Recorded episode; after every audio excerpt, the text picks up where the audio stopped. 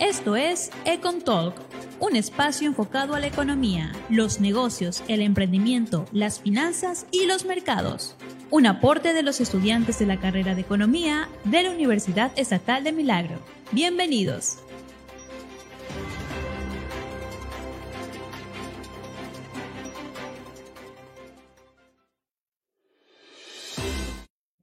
Muy buenos días a todos los que escuchan nuestro programa Econ Talk. Los saluda Daira Alvarado, estudiante de la carrera de Economía, que estará acompañándolos el día de hoy junto a mi compañero Fernando Viedo, reiterando el agradecimiento por acompañarnos en este programa y asimismo queremos agradecer a las autoridades de la Universidad Estatal de Milagros y al economista José Díaz por fomentar la creación de este programa.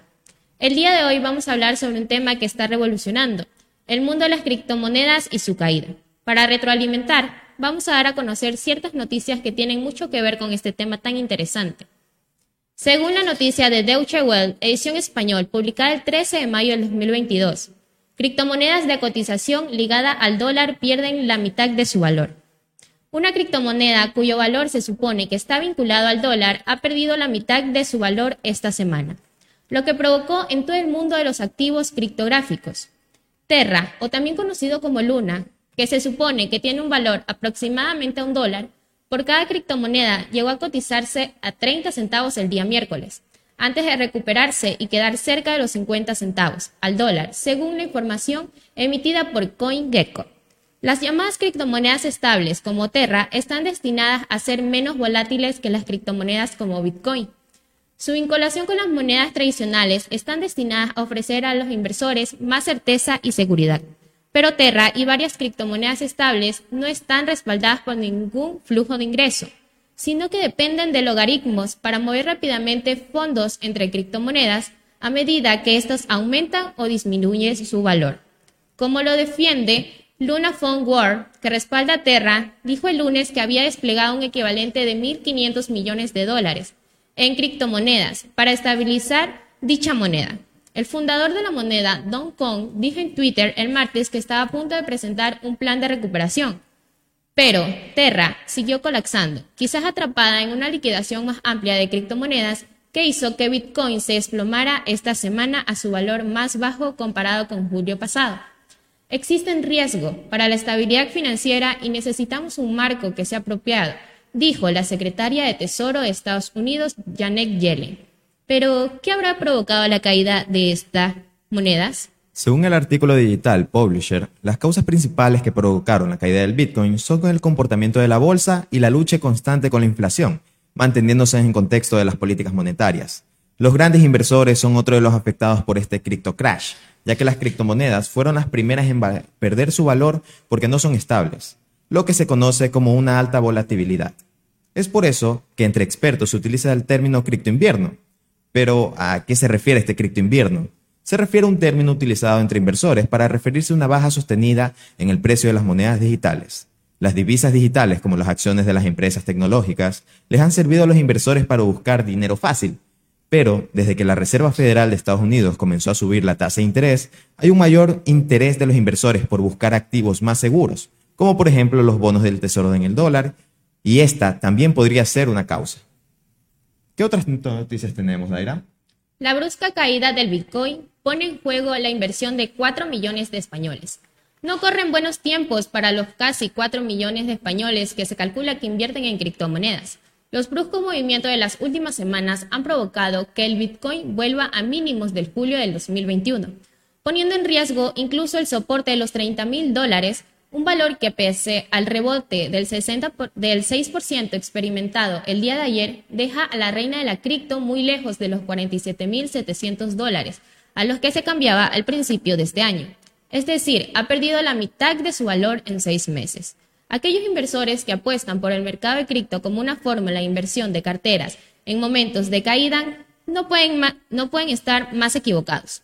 Y es que juzgar por el comportamiento de las monedas virtuales, la correlación de las mismas con la renta variable, especialmente con los valores tecnológicos, es máxima al momento de riesgo como el actual.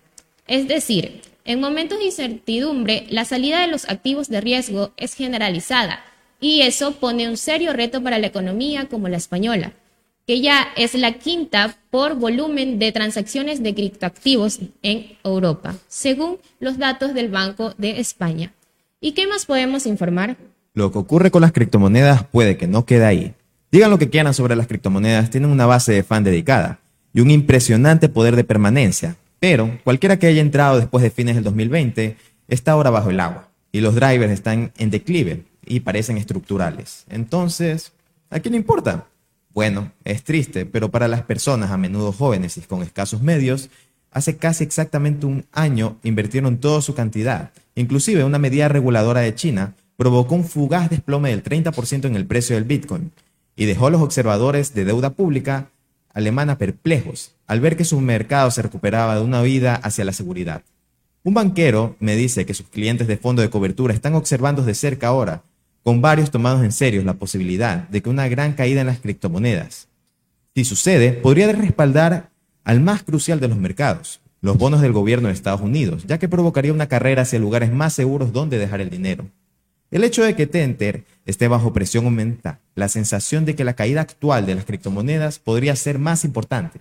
La stablecoin, que funciona casi como un banco central para el mercado de las criptomonedas, experimentó grietas en su vinculación con el dólar, después de que una stablecoin mucho más pequeña, TerraAs, se hundiera a principios de esta semana. Como siguiente segmento se dará lugar a la entrevista esta semana, la cual está realizada por Fernando Viedo, teniendo como invitado especial a Lucas Fenoglieto, con el tema El crack de los criptoactivos, ficción o realidad.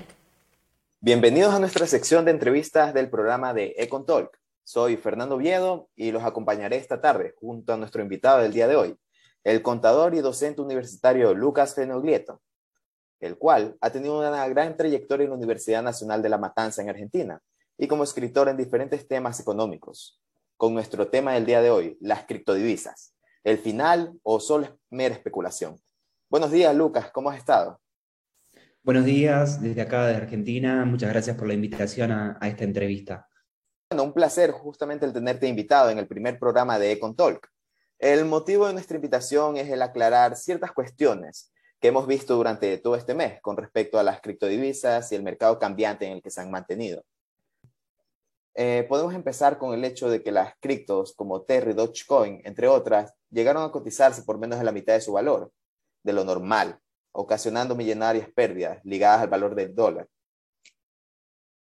Sí, tal cual. Bueno, a mí siempre me gusta arrancar un poco con la definición de qué son las criptomonedas, ¿no? Estas criptomonedas que escuchamos en todos los medios de comunicación de manera diaria y constante, eh, son activos digitales, ¿sí? Son activos digitales que lo que hacen es utilizar la criptografía para poder procesar transacciones y em, servir de alguna u otra manera eh, para distintos fines. Hay personas que lo tienen como resguardo de valor, otros como inversión al corto, mediano plazo, incluso se pueden utilizar como esquemas de recompensa o como medio de pago para bienes y servicios. Se está viendo mucho en servicios eh, esta, esta utilidad.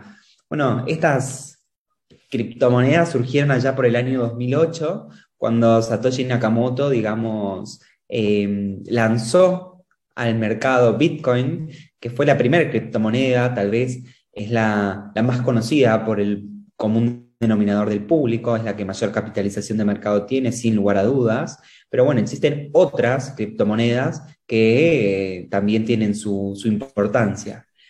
Esta semana pasó de todo, como todas las semanas, eh, e incluso se llegó a hablar de crypto crash, digamos, es el fin de, las criptomonedas eh, o no. ¿sí? Em, básicamente, para, introducirnos en el tema, ¿qué pasó? Bueno, hay distintos actores internacionales que en distintos momentos del tiempo se fueron pronunciando a favor o en contra de las criptomonedas. Precisamente eh, hace poquito hubo un actor que había planteado orientarse hacia el mundo cripto y de un día para el otro, a través de un tweet en la red social Twitter, determinó que, no iba a hacer eso debido a, entre otras cuestiones, eh, el alto costo energético que las criptomonedas generaban. Y eso generó automáticamente un desplome en los valores de las criptomonedas, particularmente en Bitcoin, pero también pasó lo mismo ¿sí? con, con otras criptomonedas. Claro, justamente de eso te ibas a decir, del, justamente de eso íbamos a hablar, del desplome mismo que ocurrió durante toda esta semana. Esto es un hecho que ya se ha presentado anteriormente, pero ¿es acaso, te queríamos preguntar, ¿es acaso esto una demostración de lo volátil que es el mercado de las criptodivisas o es un evento normal que podemos esperar también en el futuro? Sin lugar a dudas, digamos, en el año 2017, antes de la pandemia del COVID-19, también tuvimos una situación similar cuando las distintas criptomonedas, por ejemplo Bitcoin, pasaron de 15 mil dólares a 3 mil. Eh, pasa que en ese entonces no era tan popular como lo es ahora, ¿no? Hay una encuesta que se hizo hace poquito tiempo atrás, en la cual se dice que en América Latina, ¿sí? el 50% de las personas que empezaron a comprar eh, criptomonedas lo hicieron después de la pandemia. Entonces, todo ese sector de la sociedad que empezó a interiorizarse en las criptomonedas y que se, empezó a, adquirirlas, no sufrió estos, esta crisis anterior, que podríamos decir que obviamente demuestra la alta volatilidad que tienen estos activos digitales, como lo tienen otros tipos de activos que son los más convencionales. Pero sí, esto hace, como decías vos, eh, demuestra la volatilidad que tienen las criptomonedas. Claro, y más que nada eh, lo ligado que está ahorita a la economía mundial realmente. Como tú mismo dijiste, hace un par de años no era como tan relevante, se podría decir en las noticias, en las publicaciones, una baja de este nivel, pero ahora más que nunca, siguiendo justamente con el hecho de que las criptos han bajado, ha demostrado que cada vez la economía mundial depende más de ella y se respalda en estas clases de inversiones, como lo es El Salvador debido a eso mismo. Para ti, ¿qué estimas en los próximos años con respecto a estas inversiones a gran escala? ¿Piensas que otros países, al igual que El Salvador, seguirán sus pasos o cómo? Bueno, a nivel mundial eh, pasan distintas cosas. Eh, Argentina y se podría decir que también Venezuela, en lo que es América Latina, eh, son como dos grandes centros en los cuales las criptomonedas tienen una preponderancia importantísima. Eh, son, digamos, capitales del mundo cripto en América Latina. Em, el problema que existe tanto en Argentina como en otras partes del mundo es la regulación. ¿sí? No hay reglas claras del juego. Em, las criptomonedas tienen una cuestión que es su descentralización, lo cual hace que no tengan una entidad que las respalde, como sí pasa con las monedas de curso legal de los países, que existen bancos centrales que les dan respaldo a ese valor. Em, y eso genera, digamos, incertidumbre tanto en los usuarios de las criptomonedas como en los profesionales que tienen que asesorar a todos aquellos que quieran adquirirlas. También está pasando a nivel mundial, bueno, el conflicto entre Ucrania y Rusia tiene un impacto directo en las criptomonedas. Hace poquito tiempo atrás también vimos como Cuba iba a empezar a interiorizarse también con la parte de, de las criptomonedas. Eh, de hecho, había anunciado hace algunas semanas atrás, creo que fueron tres, cuatro semanas atrás, eh, Cuba anunció que iba a permitir eh, servicios de criptomonedas dentro de la isla, eh, con una autorización que iba a tener que ser previa del Banco Central de Cuba. Entonces vemos como distintos países del mundo no quedan al margen y la realidad nos indica que los países tienen que adaptarse a esta innovación, a esta irrupción de este mundo cripto y tratar de tomarlo de la mejor manera posible. Claro, para más tarde o temprano, de todas maneras. Sí. En, bueno, en Argentina está pasando algo, em, que es que eh, la Administración Federal de Ingresos Públicos, que es la que se encarga de la recaudación, percepción y fiscalización de los recursos que posee el Estado, trata de eh, aclarar ciertas cuestiones que, que todavía no están claras, pero la realidad es que todavía no tenemos un cuerpo normativo que trate de manera clara y precisa a las operaciones que se realizan con cripto. Más allá de comprar y vender, sino también con el proceso de minería que está tan en boga últimamente, especialmente en el sur de la República Argentina, en Ushuaia, em, que tiene unas condiciones climáticas bastante ventajosas. Básicamente la, minería es un proceso por el cual eh, hay distintos mineros que van a competir entre ellos y lo que van a hacer es destrabar un algoritmo matemático y a partir de eso van a lograr anexar un nuevo bloque de información a la blockchain. Eh, y obviamente que el que gane ese, y logre descifrar ese algoritmo de la manera más rápida posible va a tener una recompensa.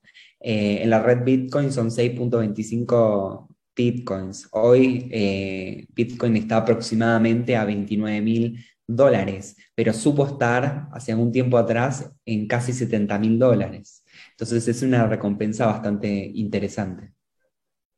En tu artículo Las criptomonedas, el fenómeno que no pareciera tener fin, justamente en El Economista, este 3 de mayo nomás, hablas acerca del marco regulatorio, como lo haces ahorita, que debía existir en Argentina basándose en las experiencias globales para la creación de las políticas fiscales necesarias para su utilización. Esto mismo demuestra tu interés y el de muchos por el que existe una regulación fija, no solamente estatal, sino global con respecto a estas divisas. Es eso que para ti la única desventaja de que estas criptodivisas no estén reguladas son su tendencia a la especulación o crees que existan otros temas para analizar aquello?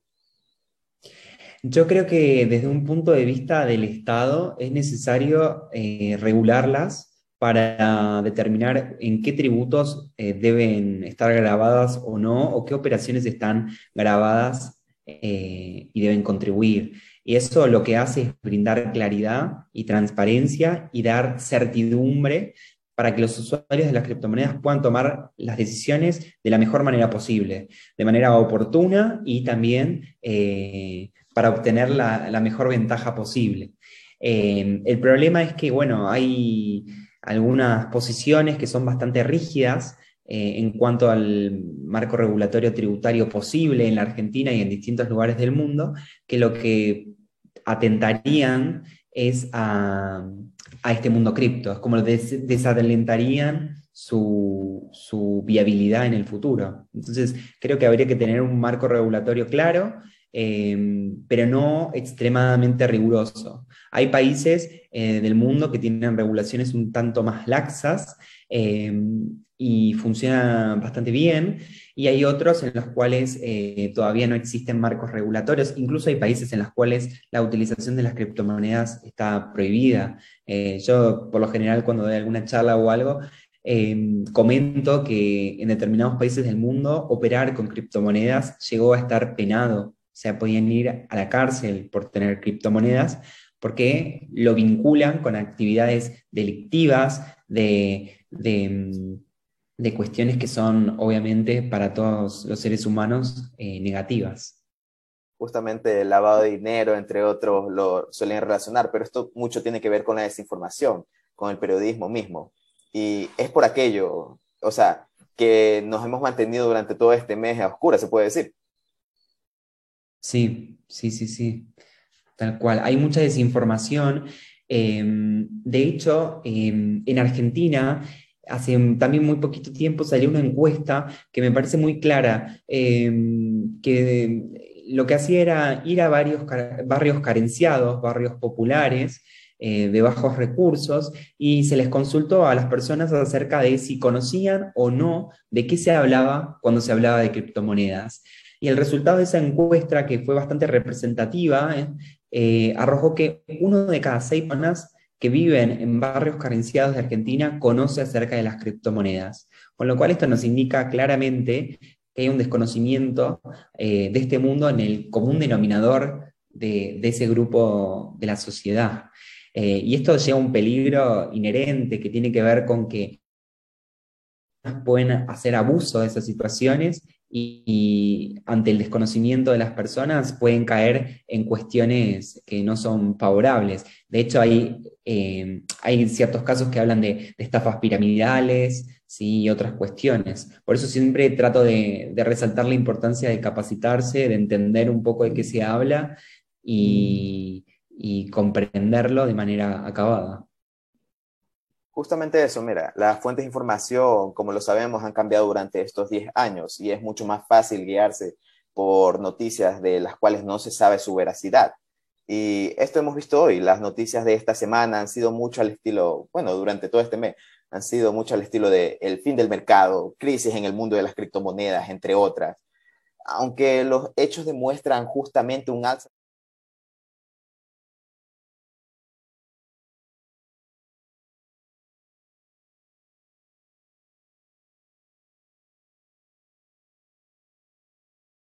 Bienvenidos. Claro, em, pero no extremadamente riguroso. Hay países eh, del mundo que tienen regulaciones un tanto más laxas em, y funcionan bastante bien, y hay otros en los cuales eh, todavía no existen marcos regulatorios. Incluso hay países en los cuales la utilización de las criptomonedas está prohibida. En Argentina, hace también muy poquito importancia de capacitarse, de entender un poco de qué se habla y, y comprenderlo de manera acabada.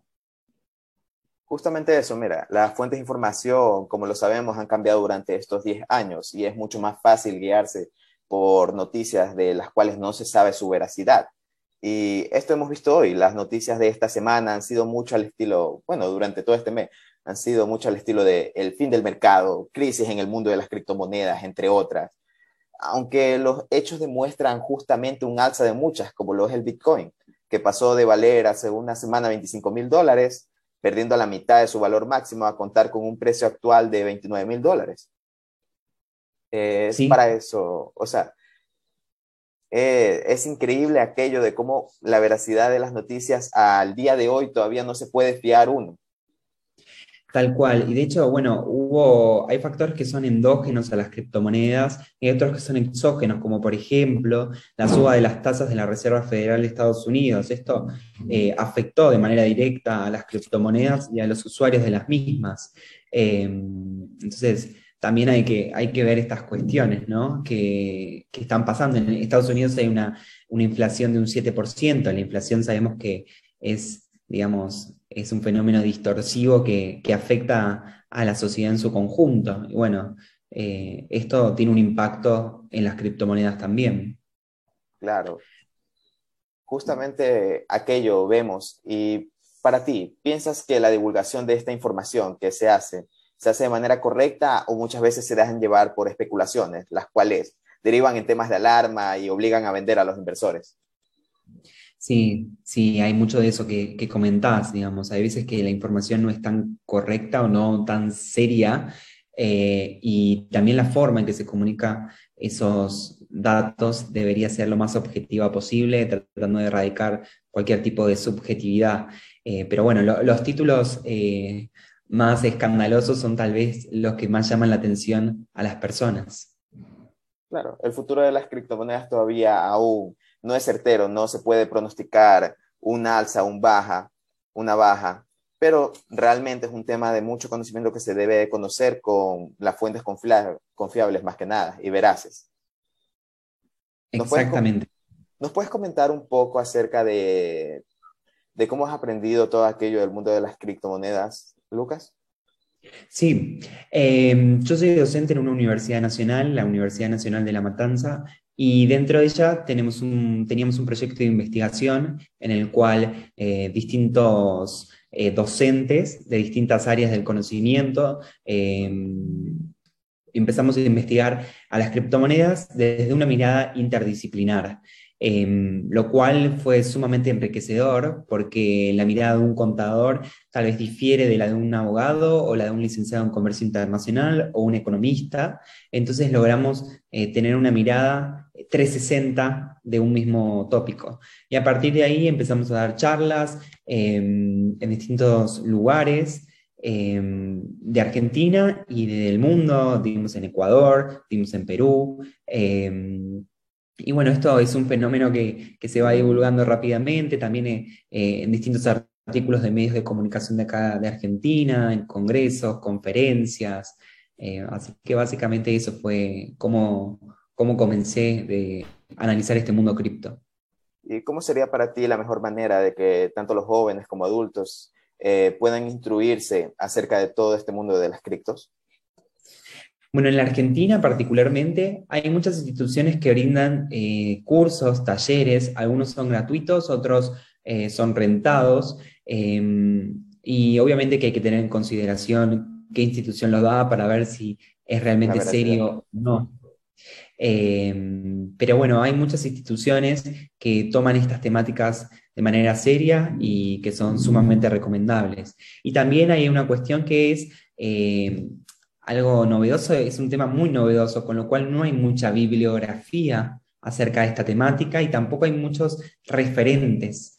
En Argentina hay referentes acerca del mundo cripto, eh, pero son más bien personas jóvenes que, que, se empiezan a interiorizar con estas temáticas. Y la realidad es que hay que estar constantemente actualizados porque es sumamente dinámico y fluctuante uno se va a dormir con un valor de Bitcoin y cuando se despierta es otro. Incluso cuando comenzamos esta charla el valor era uno y cuando la finalicemos ese valor va a ser totalmente distinto. Entonces, la, la información y saber bien dónde buscarla es un factor clave.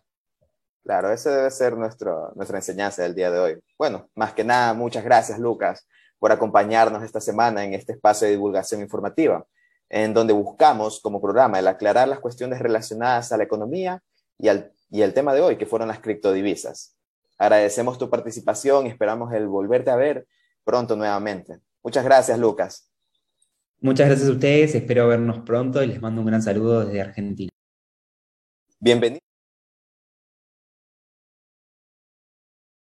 De Lucas Penoglieto, ¿verdad, Aira? Claro que sí, y muy informativa. Y ondeando en el aspecto de la regulación de estas criptodivisas, ¿qué nos puedes acercar acerca de sus presuntas especulaciones? O sea, podemos decir que esta moneda está impulsada por la especulación de futuras ganancias. En el precio, su inversión no es del todo segura. Es decir, el problema con el Bitcoin no es tanto que no hay un generador de capital central que pueda regular la liquidez, sino que opera bajo una escasez programada.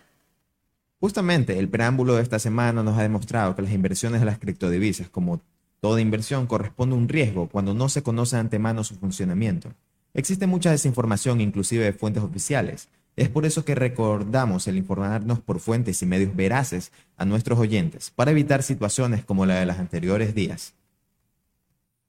Damos las gracias a nuestro invitado de esta semana una vez más por su participación y agradecemos su sintonía a todos nuestros televidentes y oyentes de las diferentes formas en que nos ven.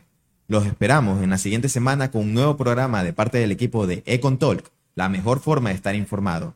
Esto es todo por hoy. Soy Fernando Viedo. Y yo, Daira Alvarado. Sigan sintonizando Radio Cray UNEM. Hasta luego.